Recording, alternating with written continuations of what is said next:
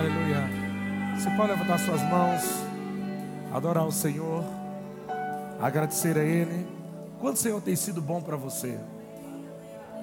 O quanto o Senhor tem sido bom para você?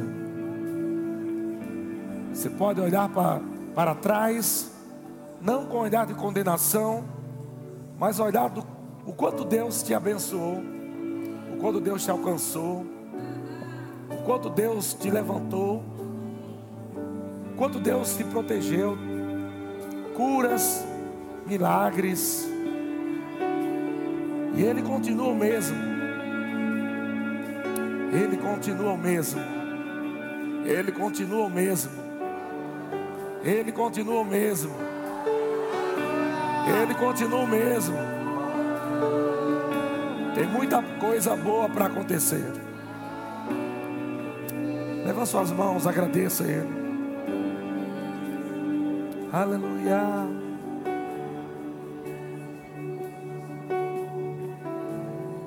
Erga a sua voz.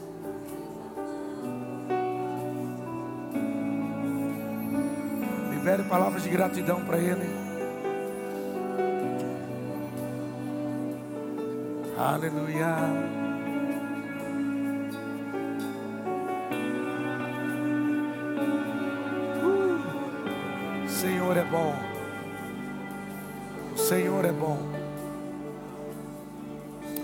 Aleluia. Dá um abraço aí no teu irmão. Deseja para ele um bom culto. Obrigado, grupo de música. Amém. Deus é bom em todo tempo, amém? Para quem sabe, eu estou me recuperando da minha voz. Então por isso está um pouquinho rouco ainda, mas está melhorando a cada dia. Deus é bom? Fique ligado com o meu espírito, não com minha voz. Deus tem uma palavra para você nessa noite. E eu acredito que Ele vai impactar a tua vida. Aleluia. Pai querido, nós te damos graças. Obrigado por essa noite abençoada. Obrigado, Pai, por esse dia que o Senhor criou para nós. Te damos graça pela tua palavra viva, eficaz, pela unção que despedaça todo jugo. Te dou graça por todo espírito de enfermidade, indo embora em nome de Jesus. Te dou graças por medo indo embora. Todo pensamento contrário ao pensamento de Deus, indo embora em nome de Jesus, pela palavra revelada. Amém? Quantos estão vivos aqui? Glória a Deus. Amém. Vamos abrir a Bíblia, a Bíblia em Gálatas, Gálatas capítulo 3. Se puder tirar o grave da minha voz, eu agradeço. Gálatas capítulo 3. Aleluia. Aleluia. Depois vão passar o som. Quantos acharam Gálatas capítulo 3, versículo 6? Diga, eu estou vivo. Diga, eu vou para o céu. Diga, as minhas contas estão pagas. Rapaz, veja que as minhas contas estão pagas é mais forte do que ir para o céu. Tem que tomar cuidado para o dinheiro não virar teu senhor, viu? Aqui em Gálatas capítulo 3, versículo 13, diz assim: É o caso de Abraão, 3, 6. É o caso de Abraão que creu em Deus, e isso lhe foi imputado para a justiça. Sabei, pois, que os da fé, quem é da fé? Amém. Amém. Os da fé são filhos de Abraão. Ora, tendo a Escritura previsto que Deus justificaria pela fé os gentios, quem eram os gentios? Diga, era eu. Existem três tipos de povos na Bíblia: judeu, gentios e igreja. Quem é você? Amém. Então havia uma promessa de que Deus justificaria pela fé os gentios. E ele pré-anunciou o evangelho a Abraão. Qual foi o evangelho que ele anunciou? O evangelho é boas novas, amém? Se o que você ouve não é uma boa notícia, então não é evangelho. Amém? Embora a palavra de Deus possa vir para te corrigir, mas sempre vai te corrigir para que você cresça. Mas se é um evangelho que vem para corrigir e deixar você condenado, não é evangelho. Amém?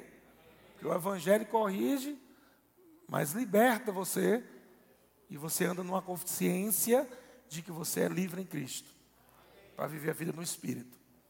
Então, qual foi o, o evangelho que foi anunciado para Abraão? Foi pré-anunciado. Em ti serão o quê? Quantos povos? Todos os povos. Por que ele está falando todos os povos? Porque havia judeu e havia gentios. Não havia igreja ainda. Mas como ele está aqui pré-anunciando, Deus já estava vendo esse novo grupo. Um grupo que viveria esse mesmo tipo de fé. Um grupo que viveria essa mesma bênção que Abraão recebeu. Se chama igreja. Diga, sou eu. Versículo 9 diz: De modo que os da fé são abençoados com o crente Abraão. Aleluia. Tudo que Deus liberou sobre Abraão, uma bênção poderosa, Ele liberou. Em ti serão abençoados todos os povos. E Paulo está usando esse texto para falar sobre nós, igreja. Que agora nós somos abençoados. Diga eu sou abençoado. De modo que os da fé são abençoados com o crente Abraão. Todos quantos, pois, são das obras da lei, estão debaixo de maldição. Porque está escrito: Maldito todo aquele que não permanecer em todas as coisas escritas no livro da lei para praticá-las. Então o que, que acontecia? A lei não podia salvar o homem. De fato, a lei revelava a condição do homem caído. E há uma bagunça dentro da igreja nesse entendimento. Tem muita igreja misturando lei com graça. Não sabe definir os povos. Pega uma palavra que era dita para o homem da lei e prega na igreja da graça. E aí há uma confusão. E aqui Paulo está dizendo que os que estavam debaixo da lei estavam debaixo de maldição. Amém? E, diz, e dizia, estava escrito: Maldito todo aquele que não permanecer em todas essas coisas escritas no livro de, da lei. Podemos ler o Antigo Testamento? Podemos. Mas temos que ler o Antigo Testamento com os óculos do Novo. Porque se você ler o Antigo Testamento e tentar praticá-lo, primeiro que você não vai conseguir, porque ninguém conseguiu. E segundo, você vai viver de novo em condenação. Você vai viver uma vida ruim. Porque você não tem um entendimento da graça, da nova aliança. E ele diz aqui, versículo 11: é evidente que pela lei, pela lei, ninguém é o que, gente? Ninguém é justificado diante de Deus. Quantas pessoas nasceram de novo na, na época da lei? Nenhuma. Quantas pessoas receberam uma nova vida na época da lei? Nenhuma também. Quantas pessoas receberam um novo coração na época da lei? Nenhuma também. Havia uma promessa do profeta Ezequiel falando, Deus falando através dele. Eu vou tirar o coração de pedra de vocês. Eu vou colocar um coração de carne. Um coração sensível. Mas aquele povo da lei não recebeu. E aquele povo não podia praticar a lei, a lei era muito pesada. Mas a lei foi dada para quê? Como aio. O que é a palavra aio? Como um guia turístico. A lei não podia salvar ninguém. A lei só dizia: ó, oh, cuidado, não faça isso, não você vai morrer, oh, cuidado, não faça aquilo não. Olha, aquilo outro não faça. A lei não podia salvar o homem. A lei não podia justificar o homem. Então, o homem que já estava perdido por causa da natureza pecaminosa, estava ainda vivendo debaixo da maldição da lei. E o que era a maldição da lei? Todo aquele que não praticava a lei, a maldição era tríplice. A miséria alcançava aquela pessoa, a enfermidade alcançava aquela pessoa e a morte física também alcançava aquela pessoa. Quando nós falamos de maldição da lei, é isso. O que é a maldição da lei? Miséria, enfermidade e morte. Não é como era pesado.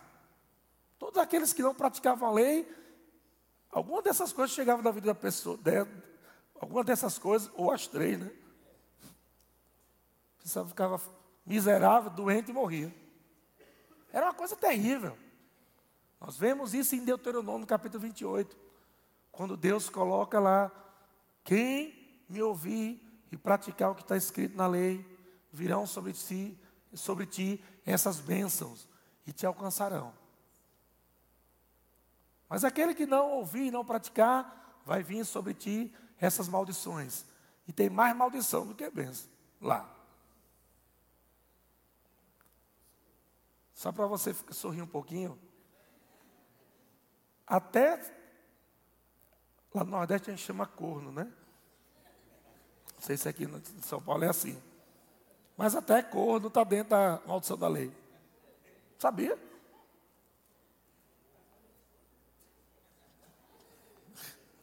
Corno é quando. Mó. Até isso está dentro da maldição da lei, gente. Incrível. Tudo que não presta, tudo que não presta nessa vida estava dentro da maldição da lei. Aquele que não praticasse. Agora, quem conseguiu praticar? Ninguém conseguia. Em algum momento, alguém caía.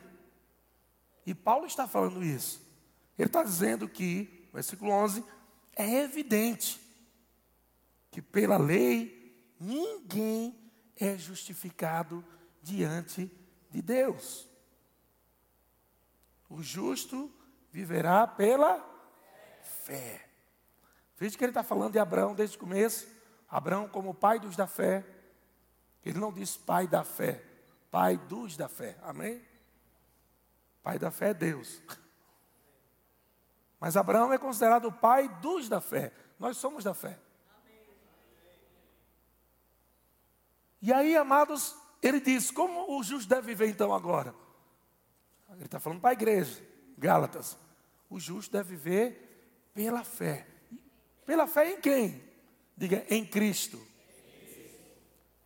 Versículo 12: ora, a lei não procede de fé.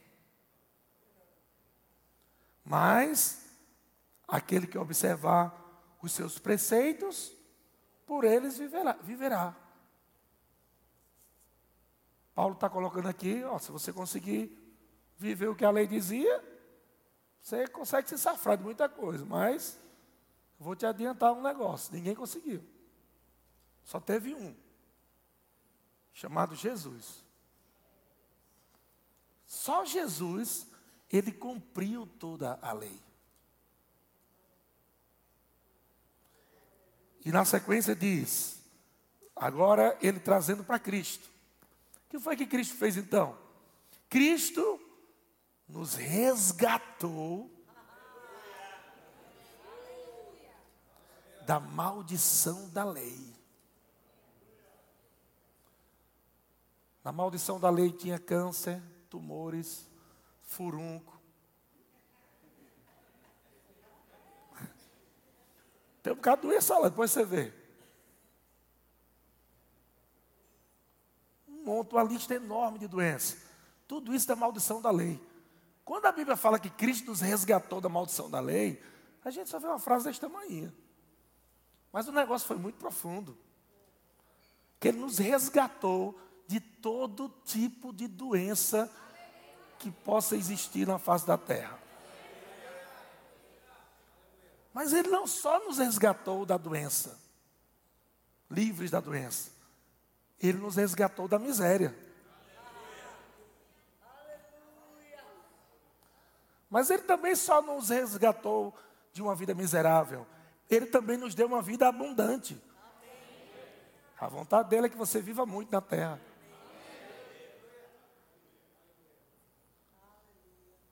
Aleluia. Agora, Cristo ele te resgatou, ele me resgatou da maldição da lei. Como ele fez isso? Fazendo-se ele próprio maldição. Caramba. O que foi? O que é isso? Jesus se fazendo maldição. Esse, nós chamamos isso de do processo de substituição. Você era o maldito? Amém? Jesus o justo.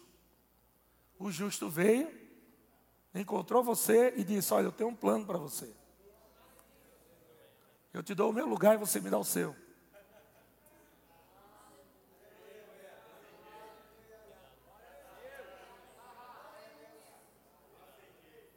Você estava debaixo de maldição, você estava fadado a viver uma vida miserável, talvez morrer cedo, viver uma vida triste, uma vida destruída, família destruída. Mas Jesus foi com a tua cara. Deus amou você de tal maneira que ele disse: palavra. Palavra. Você está disposto a ir e se tornar homem? e sentir na pele o que eles sentem e levar tudo o que eles estão levando para que eles não levem mais. E a palavra diz: Eu, eu creio. E aí João diz: A palavra, o Verbo, se fez carne e abençoou entre nós, cheio de graça e de verdade, e vimos a glória do unigênito do Pai. Foi o que Jesus veio fazer aqui. Jesus não veio se melhorar. Ele já era Deus. O que, que Jesus veio fazer aqui na terra? Pensa comigo, amado. Não é nem questão de fé, de inteligência. Não vou nem falar questão de fé, de inteligência. Você era um pecador miserável, aí Jesus veio, fez tudo aquilo que ele fez, para você continuar sendo um pecador miserável? Questão de lógica. Então o que Jesus veio fazer? Todos que estavam debaixo da lei eram chamados de pecadores. Você não vê nenhuma referência da Bíblia associando a palavra pecadores à igreja. Te dou três meses para você procurar e mil reais para você me provar. Porque não existe. O que existe? Paulo falando sobre judeus pecadores ou gentios pecadores. E ele diz: agora, tanto judeu como gentio, eles podem se tornar igreja em Cristo. Um outro povo, uma outra raça, que é chamado de raça eleita. É outra raça. Aleluia. Então, se você estava debaixo de maldição, e você ia viver uma vida de doença, uma vida de derrota, de fracasso, de miséria, e Jesus disse: Não, eu aceito o plano da salvação. E muitas pessoas acham, que salvação é só ir para o céu. Ir para o céu faz parte do pacote. É como uma história que, que, que já sei se vocês ouviram, mas é uma história de um rapaz que ele ganhou uma viagem de, de cruzeiro, viagem de cruzeiro. Ele ganhou a viagem. Ele não tinha dinheiro, o irmão chegou, abençoou ele. Ele foi para a viagem, sete dias viajando, mas ele não comeu nada, levou um pacote de bolacha escondido. Porque ele não tinha dinheiro. No final da viagem veio descobrir que ele tinha direito a todas as comidas. Estava no pacote. O cara começou a bolacha creme crack sete dias. E olhando a paisagem, tão bonito, tão maravilhoso. Tem um bocado de gente, amado, olhando essa viagem para o céu, comendo bolacha creme crack o dia todo. Mas o pacote que Jesus comprou não foi só uma viagem.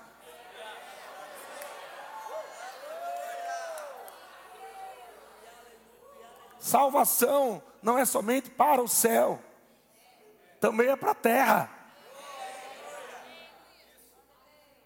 Como é que o pecador é salvo?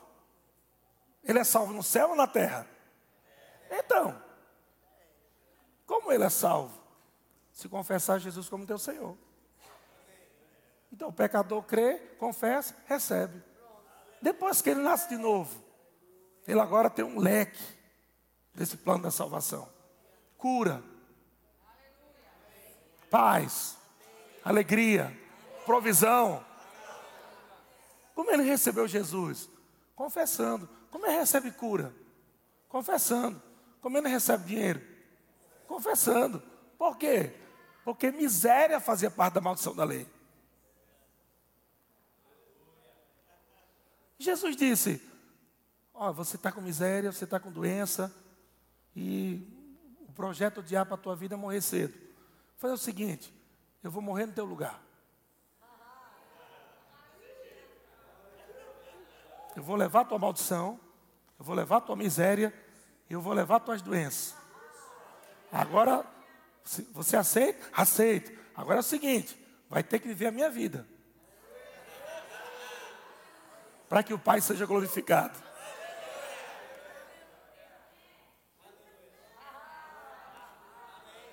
Aleluia! Jesus pagou um preço, um preço que você jamais podia pagar.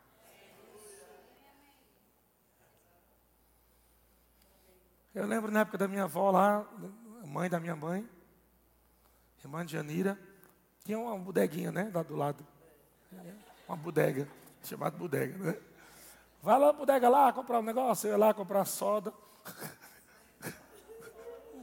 Um chama soda, outro chama sorda, né? Que é uma bolacha preta. Vai comprar ovo, vai comprar. E a gente ia comprando e ele anotava. Isso é uma coisa comum lá no Nordeste, pelo menos antigamente, né? e anotava. Só pela palavra. Tinha cheque, tinha cartão, tinha nada.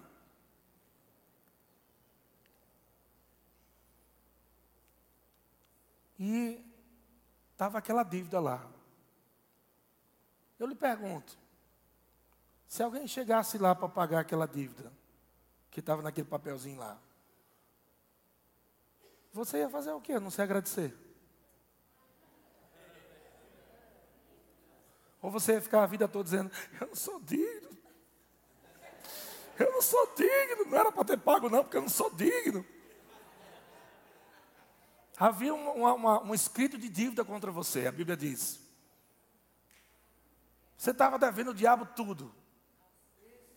Você, se vivesse 3, 4, 5 milhões de anos, você não ia pagar essa dívida.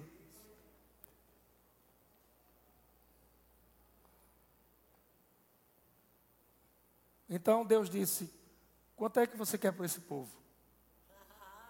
Já Satanás olhou para você e disse: Essa gentalha?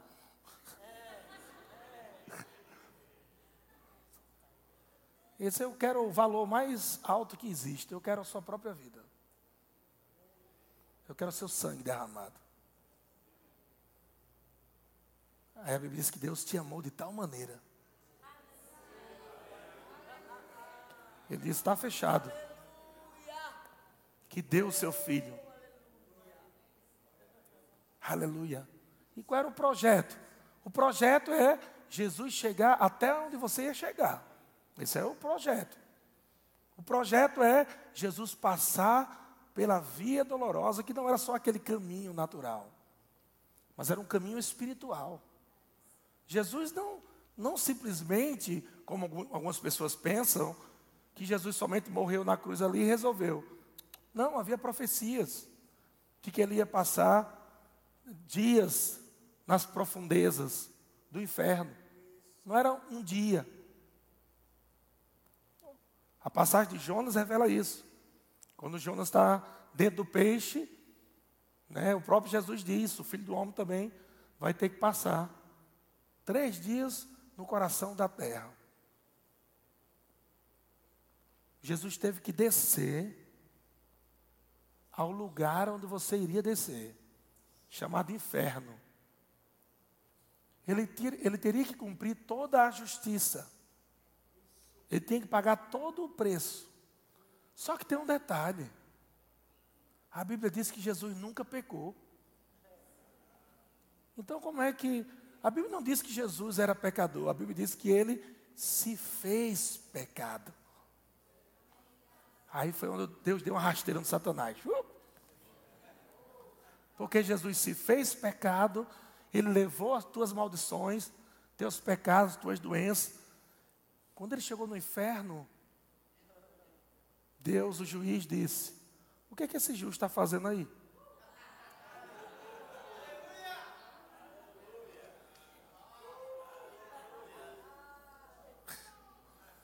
Então Jesus se fez pecado, levando sobre si as suas maldições. Você entende que nenhum culto de quebra de maldição pode resolver mais o que Jesus já resolveu? Vamos fazer agora a quebra de maldição. Quem é você para quebrar o que só Jesus podia quebrar?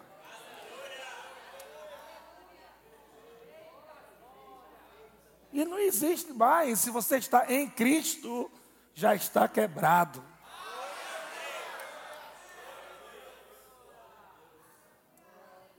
Aí nascem doutrinas de demônios.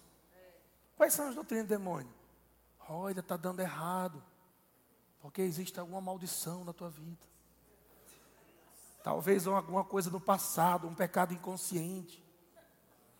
E aí você fica debaixo de maldição todo dia pensando, meu Deus, eu errei. Me revela, Senhor, qual foi o pecado.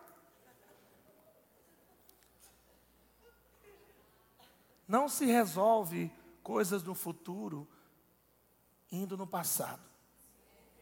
Deus não quer que você desenterre defunto. Você já está morto em Cristo. Se você morreu em Cristo, você não tem mais passado.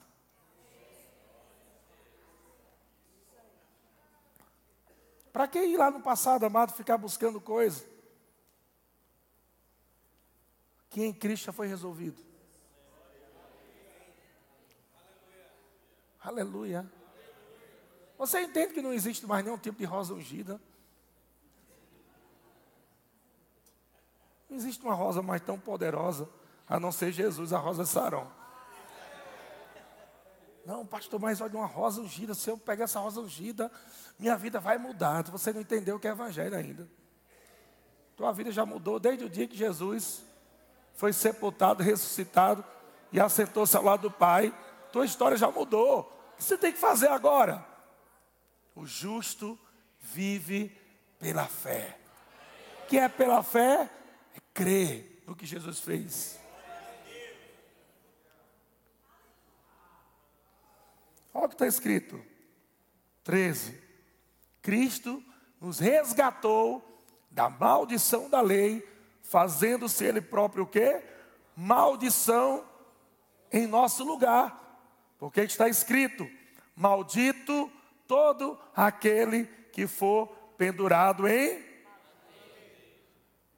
Para que Jesus fez isso? Para que propósito? Versículo 14: Para que a bênção de Abraão chegasse até você.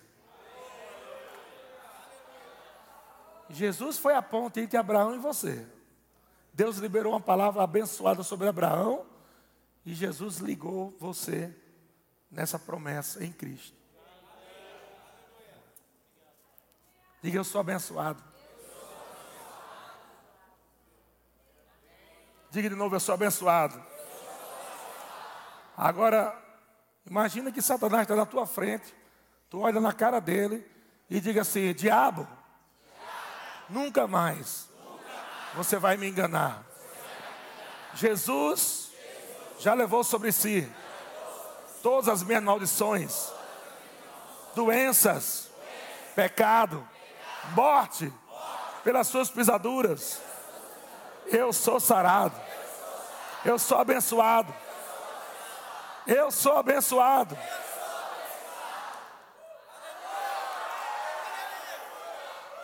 Aleluia. Você viu, você viu que você não precisa fazer alguma coisa para ser abençoado? Você percebeu que a religião é a maior geradora de ateus? Os ateus saíram dentro da igreja evangélica, católica. Porque, como diz a música, ninguém explica Deus. Todo mundo, não, porque Deus, Deus, Deus, mas ninguém fala, cadê a Bíblia?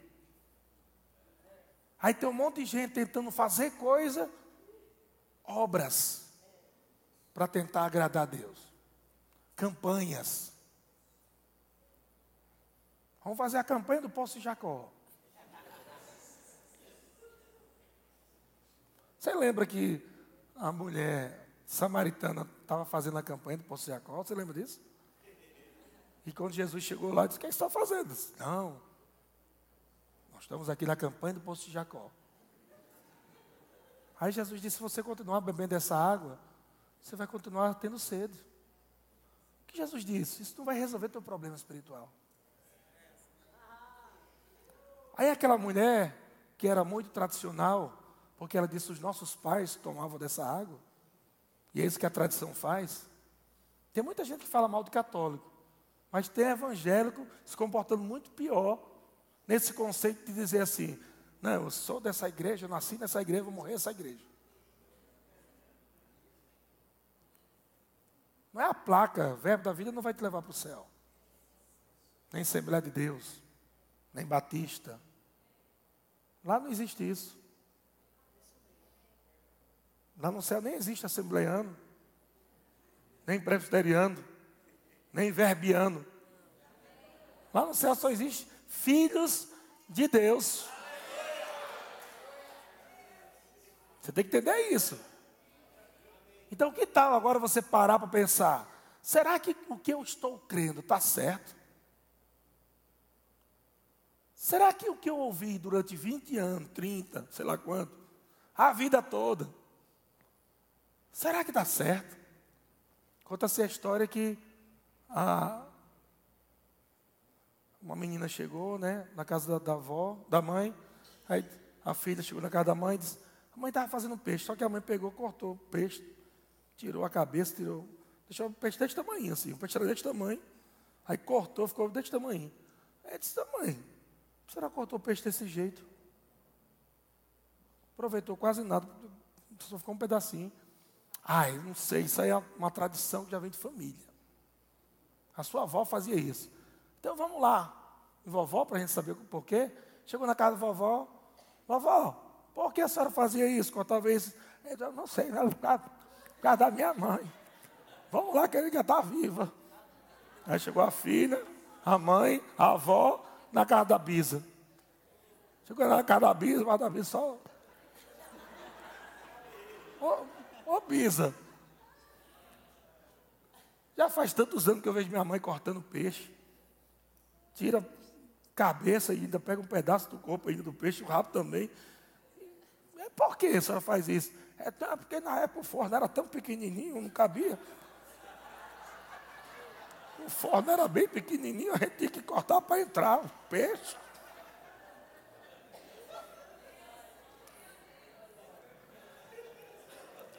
Sabe que tem um bocado de crente repetindo coisas sem saber porquê. E o nome disso é religiosidade. E que tal você ser humilde o suficiente para dizer, Senhor, se eu estou praticando alguma coisa errada dentro da igreja, que não está em linha com a palavra, me ensina, porque eu vou deixar na hora. Sem coragem de deixar na hora. Porque a mulher samaritana, ela ouviu Jesus dizendo: se você continuar bebendo essa água, você vai voltar, voltar a ter sede. Mas se você beber da água que eu lhe der, que água é essa? Da palavra. A água da palavra. Você nunca mais terá sede. Não é interessante que Jesus disse que quem bebe da água dele nunca mais tem sede? Mas tem crente cantando, dá-me de beber. Tenho sede.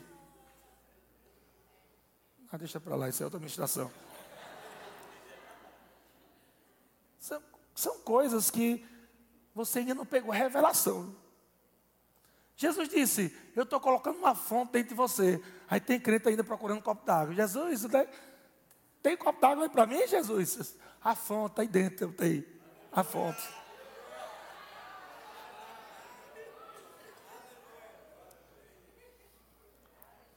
Jesus disse: Nunca mais.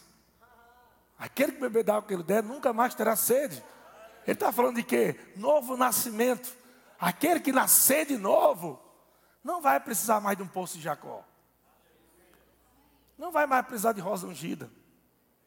Até porque isso nunca funcionou. Aleluia. Fica tranquilo que eu já pratiquei essas coisas também. Fica com raiva de mim não.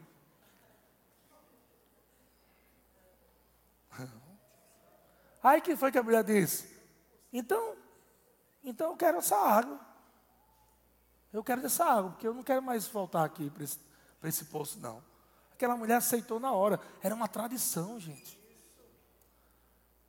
Depois Jesus percebeu que havia algo errado ainda. E ela começou a falar de adoração e viu um foco errado na adoração. Ela disse: Jesus, nossos pais adoravam neste monte. Vocês, judeus, vocês dizem que em Jerusalém é o lugar certo para adorar. Aí Jesus quebra duas coisas aí que até hoje os crentes fazem: indo para o monte e indo para Jerusalém.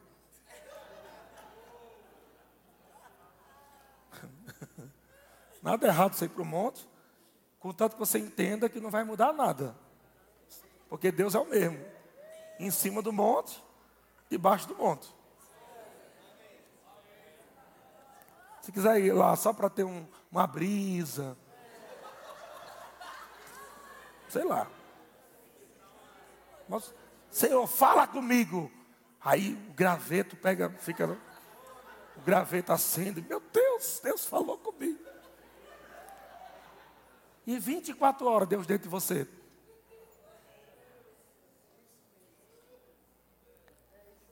Por que eu estou falando isso? Porque pessoas estão deixando de usufruir da salvação e estão sofrendo andando em doença, debaixo de condenação, julgo, e dizendo: Deus, onde tu estás que não faz nada? Mas Jesus já se fez maldição. Ele já resolveu o problema. A questão não é Deus está fazendo. A questão é a gente saber o que Jesus fez. E crer no que Jesus fez. Aleluia. Aleluia. Vamos colocar aquele salzinho de Israel na comida. Sal grosso. Tem sal grosso aí, irmão? Tem, e é de Israel, hein? É outro nível. Então vamos fazer um holocausto aqui, aleluia, com sal grosso de Israel. Que aí a gente vai comer essa carne e a gente vai ficar mais abençoado.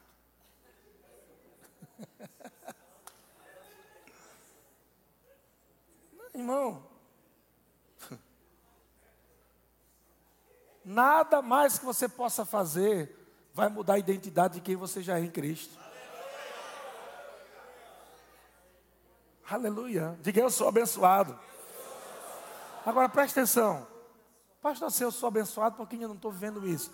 Aí está o detalhe, preste atenção. Existe o aspecto legal, foi o que Jesus construiu, fez já. Legalmente você é abençoado. Ok?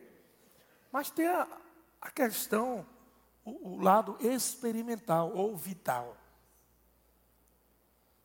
A questão legal, você já é abençoado, ok? Mas a questão vital ou experimental não depende de Deus. Depende de você conhecer a palavra, saber o que ele fez, crer no que ele disse e andar sobre aquilo que ele está falando. E aquilo se manifesta. Por exemplo, a Bíblia diz aqui em Gálatas, versículo 13: Cristo nos resgatou. É nos resgatou ou nos resgatará? É porque eu estudei até a oitava série, então probleminha, sabe, com português. Resgatou é o quê? Passado. O juiz aqui já foi mais além. Pretérito perfeito. Sei nem o que é isso. Eu sei o que é perfeito. Jesus fez a coisa perfeita. Conhecia presépio, né? Lá no Nordeste. Presépio perfeito não tem lá no Nordeste.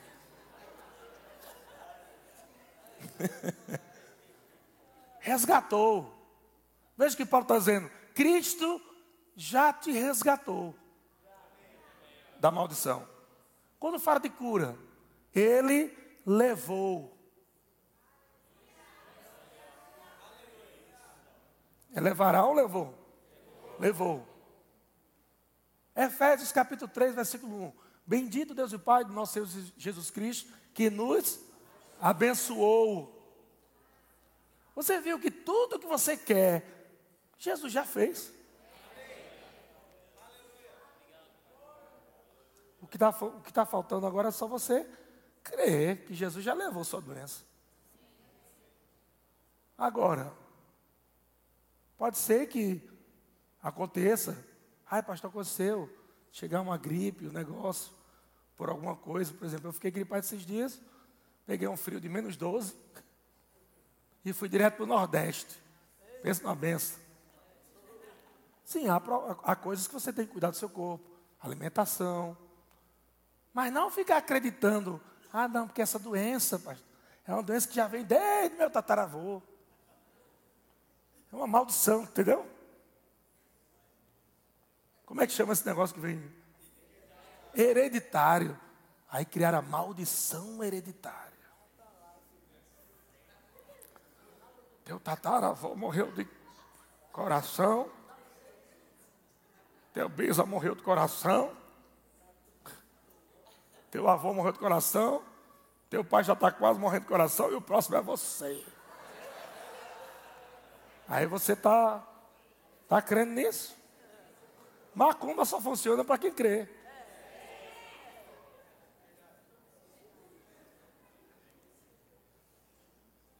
Ai, pastor, eu estava vindo para a igreja. Vi uma galinha preta com uma vela. Eu nem vi, toquei na galinha preta, pastor, pela faça oração por mim. Chuta aquela galinha preta morta lá, irmão.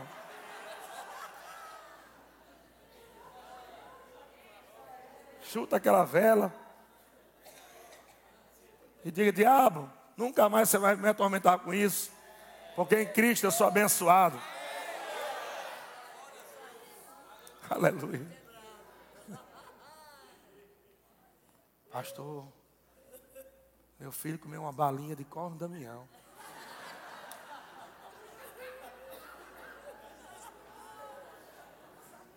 Pastor, pastor, eu não sabia. Eu disse a ele, meu filho, não coma aquela balinha de corno Damião.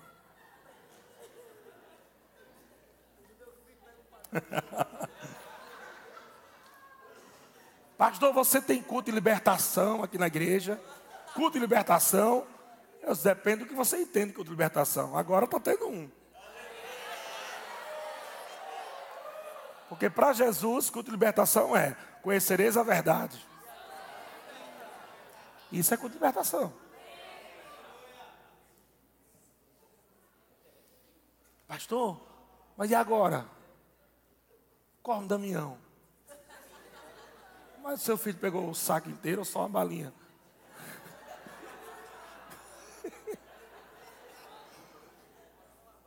Porque se ele pegou o saco inteiro, traz o resto para mim, que eu vou comer tudo.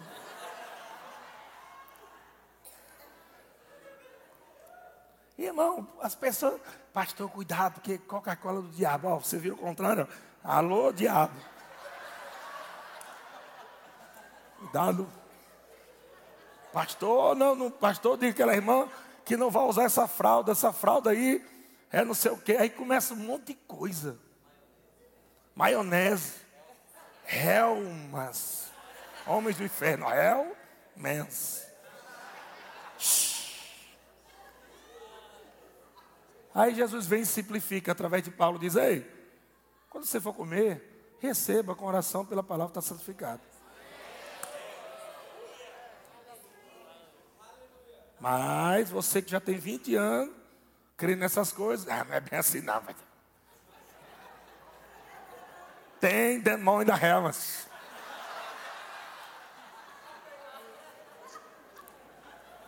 Então passa a vida toda, irmão, sem comer Helmas.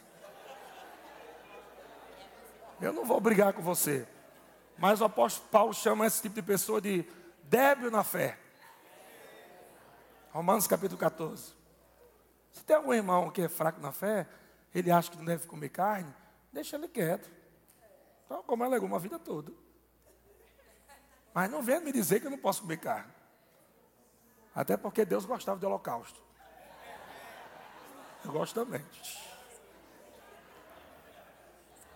Mas o que é isso? Cuidado, você, você comeu aquilo foi, menina, pegar essa maldição. A maldição do corpo da Damião. Tu vai ver o que vai acontecer com a tua vida agora. Aí a irmã acredita e dá um medo nela. Fala, meu Deus, é mesmo, é? Jesus, o que, é que eu faço agora? Eu não sei não, mãe. Vai pedir perdão a Deus rápido, jeito, porque tu vai morrer. Se tu não for orar agora, pedir perdão a Deus, tu vai amanhecer amanhã com tua boca cheia de formiga.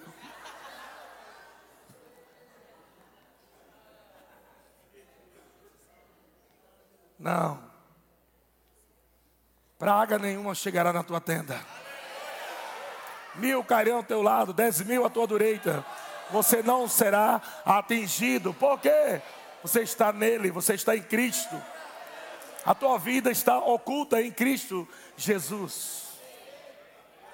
Haha. Glória a Deus. Uh. Olha para o seu irmão, diga: Você é abençoado, irmão.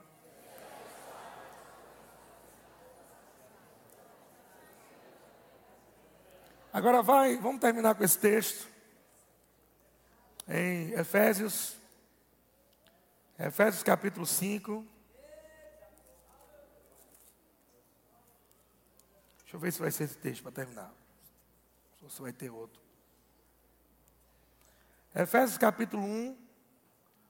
Efésios capítulo 1, versículo 3. Eu falei aqui, eu quero que você leia.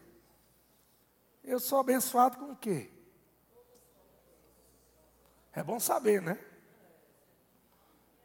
Bendito o Deus e Pai de nosso Senhor Jesus Cristo, que nos abençoou. Algumas versões diz tem, nos tem abençoado. Dá no mesmo, porque Ele é o mesmo ontem, hoje e eternamente. Amém? Você está dentro da vontade de Deus. Ele é bom o tempo todo. Ele te abençoou, te abençoou e te abençoará. Mas a mente de Deus já está feito. Ele me abençoou com o quê? Toda sorte de bênçãos. Agora onde estão essas bênçãos? Nas regiões celestiais em Cristo. É aí que você tem que aprender agora a tirar das fontes de salvação. Peraí, já sou abençoado? Eu já sou curado? Eu não sou mais miserável? Pensa que você está agora nesse navio indo para o céu. E você está sentado à mesa comendo de tudo aquilo que o, o navio oferece, ou você está comendo sua bolachinha creme crack escondido com vergonha? Tem muita gente, amado, vivendo a vida de cristã e achando que ser, humilde é vir com a chinelinha quebrada, é vir com a roupa. Não estou dizendo que quem tem uma roupa está em pecado, está errado, não é isso que eu estou falando. Até porque você está aprendendo hoje a como deixar essa roupa. Deus vai te abençoar para exatamente você representar Ele bem. Você pode começar hoje. Você pode estar aqui com a camisa de vereador. Mas quando você ouvir essa palavra, você diz, cara, eu não aceito mandar com essa camisa, não. Porque se Jesus, se Jesus já me tirou da maldição da miséria, então agora eu quero começar a provar o melhor dessa terra. E o melhor dessa terra é para quem? Diga para os filhos. Havia uma promessa de Deus no Antigo Testamento, agora imagina no Novo. No Antigo Testamento é: se quiserdes e me ouvirdes, comereis o melhor desta terra.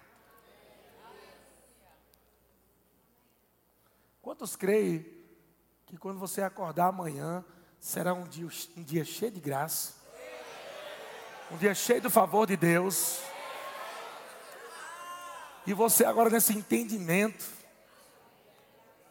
quando começar a soprar mentira do diabo na, na tua orelha, dizendo que você não vai conseguir, dizendo que vai faltar, dizendo que você não tem, dizendo que você vai morrer cedo. Amado, agora você vai responder ao diabo: Ei, eu sou abençoado. Aleluia. Você entende, amado, porque alguns irmãos novos que chegaram na igreja. Tem pessoas aqui que chegaram, mas sofreram tantos anos com religiosidade. A maioria que chegaram aqui na igreja tem uma história triste. E não é uma história do mundo. São histórias que aconteceram dentro da igreja. Eu sei que há uma porcentagem de pessoas que não querem mesmo mudar, não querem se esforçar, não querem crescer, e elas vão embora da igreja, enfim. Então, uma porcentagem, sim. Até com Jesus aconteceu isso. Jesus perdeu um do seu, da sua equipe ministerial que se enforcou. Jesus não podia ter feito alguma coisa? São decisões que as pessoas tomam. Mas a maioria estava com ele. Então, eu vou falar de muitas pessoas que chegam, e eu não vou falar de, de pastor, de denominação, não vou ocupar ninguém não. Mas o que eu, o principal é a falta de conhecimento. Jesus diz: errais por não conhecer as Escrituras e nem o poder de Deus. Deus falou no Antigo Testamento por Oséias: o meu povo está sendo destruído porque lhe falta conhecimento. Então, o que falta nas igrejas é a palavra revelada. As pessoas saber quem elas são, o que elas podem, o que elas têm e onde elas estão em Cristo. Sabe quanto tempo vai levar isso? Não um dia, nem uma semana, nem um ano, não. Isso vai levar anos para você pegar cada dia a revelação e crescer e avançar em Deus. Pessoas que chegaram, amado, pastor, eu, ela estava com o coração certo, mas com a cabeça errada. O coração certo é, eu servi tantos anos ali, mas não aconteceu nada. Eu dediquei a minha vida toda. Mas estou aqui, pastor, no mesmo canto. Parece que eu estava patentando no gelo. Querendo correr sem sair do canto. Ou um carro atolado na lama. Mas, amado, não é questão de placa da igreja. Eu sempre digo às pessoas: não fique numa igreja que é perto da sua casa. Só porque, só porque é perto da sua casa. Congregue numa igreja que é perto da Bíblia. Ah, não, não vou lá porque é longe. Vou ficar naquela. Mas aquela está te alimentando devidamente? E eu sei que não existe só verbo da vida, não. Pregando a verdade da palavra, não.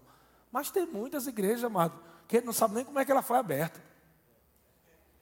Que o camarada deu a doida um dia, vou abrir uma igreja aqui, aleluia, eu tenho um chamado. E abriu a igreja, comprou umas cadeirinhas brancas, uma caixa de som, um microfonezinho, começou a pregar. Aí as pessoas estão sedentas. Começam a vir, começam a vir. Mas não tem a palavra revelada. Aí traz julgo, condenação. As pessoas não querem vir mais para a igreja, porque se sentiram usurpadas, financeiramente abusadas.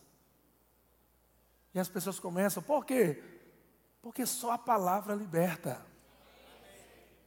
Eu não posso convencer você, amado, de congregar, eu não posso convencer você de dizimar e ofertar. Se a palavra que pregamos, ela não mudar a tua vida, nada vai mudar mais a tua vida. Mas se você ouvir a palavra e acompanhar com fé e agarrar pelo espírito da fé, você vai ver que aos pouquinhos vai mudando. Eu não vou prometer, amado, que de uma semana para outra tudo vai ficar bem, não. Mas eu prometo a você que alguma coisa vai acontecer de um dia para o outro. São coisas pequenas, mas vão sendo construídas. Pessoas que chegaram a um casamento destruídos. Ficaram uns três meses ainda estranhando um ou outro. Quatro, cinco. Mas alguma coisa estava acontecendo. Entenderam. Cara, nós somos abençoados. Nós somos a bênção do Senhor está sobre nossas vidas. Aí foram tirando foco daquelas coisas. Não, acho que é o diabo que. Não, acho que é uma maldição. Não, foram colocando foco na palavra. Não, a palavra. Eu posso melhorar eu posso avançar, porque já está feito, porque eu sou abençoado, eu posso viver feliz, eu posso viver alegre. Está escrita a palavra, eu creio. E aí você viu aquele irmão que chegou na igreja, sendo arrastado por uma cachorrinha. Você vê aquele irmão agora dançando no culto. Você vê aquele irmão rindo. Aí por que aquele irmão está rindo? Por causa de tudo isso que eu falei, meu amigo. Camarada, 20 anos debaixo de maldição dos homens, levando chicotada do diabo. Aí um dia ele ouve a palavra e o Espírito Santo diz: Essa é a verdade. Porque, rapaz, eu passei 20 anos debaixo desse jugo. Meu amigo, isso merece uma carreira. Não é ninguém aqui, não é ninguém dizendo, vai irmão, corre, corre. Não. não, é a palavra quando chega. Ela é transformadora, ela é libertadora. As pessoas começam a se alegrar, elas começam a rir, elas começam a dançar, porque elas começam a ouvir o evangelho que Abraão ouviu de bênção, de provisão, de graça. Sim, tem ajustes, tem ajustes, mas o ajuste de Deus é para te melhorar.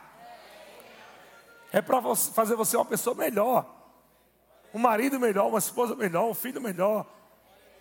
Aleluia! Glória a Deus. Quantos creem, amado, que essa semana você já vai provar dessa palavra na tua vida?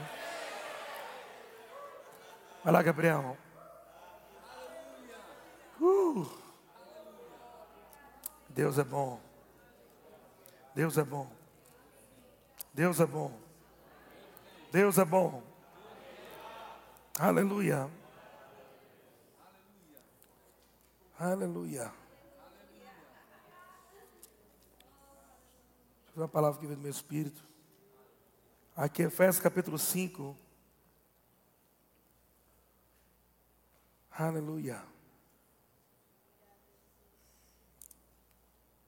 Efésios capítulo 5, versículo 13 diz: Mas todas as coisas quando reprovadas pela luz, se tornam manifestas. Manifestas, porque tudo que se manifesta é luz. Pelo que diz: Desperta, ó tu que dormes, levanta-te dentre os mortos, e Cristo te iluminará. O tom do culto dessa noite, eu já sabia que era esse tom. Era um tom de gratidão, com um tom de, meu Deus, estou no lugar certo. O Espírito Santo falou para mim: Eu quero que você ensine, eu quero que você mostre para os antigos como eles chegaram, o que eles ouviram, e para os novos, para saber aonde eles estão pisando. E o que o Senhor falou para mim é: você pode congregar nesse lugar. Ele é confiável. Foi o que ele mandou dizer. Não sei para quem. Pode congregar nesse lugar porque ele é confiável. E você não precisa ter medo do que aconteceu na tua vida e ministério, na tua família, porque a palavra vai te levantar. A palavra vai te iluminar. Não é Eliezer, não é placa verbo da vida, é o que pregamos, que é Cristo. A palavra da verdade. Aleluia, acabou o tempo. Acabou o tempo, amado, de você ficar naquela sofrência gospel. E agora é um tempo novo. De você viver essas verdades de Cristo Jesus para a tua vida. Se mantenha fervoroso. Se mantenha cheio de Deus. Se mantenha na palavra. Se mantenha cheio do Espírito Santo. Não deixe que o diabo pare você por nada. Porque ele sabe que essa palavra vai chegar em você com força. E ele vai tentar parar você de todos os modos. Mas agora você vai olhar para a cara dele e dizer: Diabo, durante muitos anos você me enganou. Mas agora você não vai me enganar mais. Porque os meus olhos estão sendo iluminados meu espírito, meu coração está sendo cheio da palavra. E eu vou crescer e me tornar uma referência para outros que precisam ser alcançados. Aleluia. Aleluia. Começa a orar em línguas.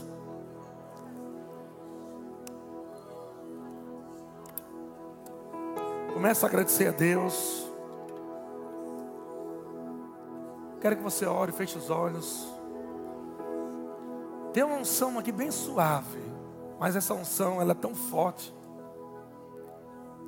que ela vai tirar pessoas. Eu percebi no meu espírito essa palavra ia alcançar todos, mas o Senhor falou para mim antes de vir. Eu quero, eu vou preparar um ambiente. Era como se o ambiente fosse uma é tipo uma formatura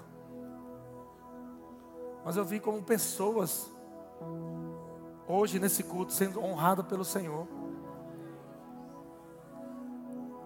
E o Senhor dizendo para ela: Ei, se levante. Se levanta a minha palavra. Não pare, não desista. Vá em frente. Continue. E Ele está falando isso para aqueles que já são da igreja, mas também o Senhor me disse que haveriam pessoas aqui novas. Não sei se já decidiram ficar conosco ou não, mas Ele falou isso para mim. Pessoas que estavam debaixo de um jugo, de um peso, de uma condenação. Eu quero liberar a palavra para algumas pessoas aqui. O teu ministério é real. O teu ministério é real. Talvez você não foi instruído da maneira correta. E por isso trouxe dano para o teu ministério. Mas agora pega esse tempo como um tempo novo. Aonde você vai crescer, se fortalecer. E daqui a algum tempo eu vou soprar sobre você. Para você recomeçar da forma certa. E o Senhor está trazendo alívio Existem pessoas aqui que estavam como debaixo de condenação. Aleluia. Uh. Eu percebo como um bálsamo vindo sobre elas. A resposta do Senhor para a tua vida. Eu estava orando antes de vir para cá. E eu estava chorando por dois casais que estão aqui nesse culto. Estava intercedendo que eram casais que estavam que chegaram aqui E o Espírito Santo falou que eram casais novos, que chegaram aqui e estão vivendo ainda uma condenação, estão ainda rompendo. Mas o Senhor disse: Eu vou derramar um bálsamo sobre eles. Mas diga que a minha bênção está sobre eles. Diga que eles são abençoados. Que não é nenhuma maldição, não. A minha bênção está sobre eles. Eu sei que vocês estão aqui. E eu vejo como um óleo fresco sendo derramado. Mas também o Senhor me disse que esse óleo fresco, esse bálsamo, refrigério, estava chegando para muitos nessa noite. Aleluia. Glória a Deus. Para que propósito? Para você correr mais rápido. Qual o propósito de Deus tirar o peso? Para você correr mais rápido. Às vezes você está querendo fazer algo e não consegue para Deus. Às vezes você quer fazer, mas não está conseguindo encaixar. Às vezes você está querendo melhorar, mas não está conseguindo nas suas próprias forças. O Senhor está dizendo: Ei, o que, que você pode fazer para eu te amar mais? Você não pode fazer mais nada. Então Deus está querendo só que você se entregue. E você diga, Senhor, obrigado. Por tudo que você fez por mim, pela minha vida. Eu quero te agradecer. E eu vi ainda um peso da religiosidade sobre pessoas. A religiosidade é algo tão terrível que ela fica entranhada na vida das pessoas. E elas têm muitas vezes dificuldade de praticar essas verdades que eu, que eu ministrei nessa noite. Mas eu percebo essa unção vindo despedaçando esse jugo. Desgraçado. Esse jugo desgraçado. Assim como a mulher samaritana, ela decidiu não olhar mais para a tradição dos seus pais.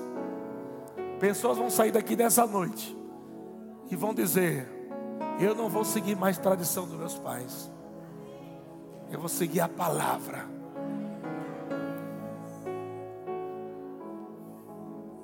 Eu vi filhos de pastores sofrendo, porque pastores ensinaram errado. Falta de conhecimento dentro do ministério. E eles multiplicaram filhos religiosos. Muitas pessoas que eu passei por aí pelo Brasil saíram da igreja, porque, cara, meu pai dizia que eu não podia jogar bola. Aí a menina dizia, meu pai disse que eu não podia usar um brinco, um batom.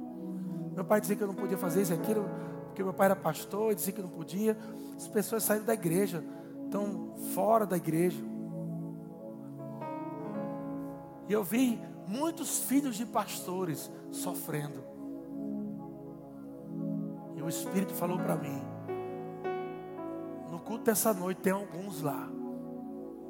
Que eu quero que meu bálsamo acompanhe eles, venha sobre eles.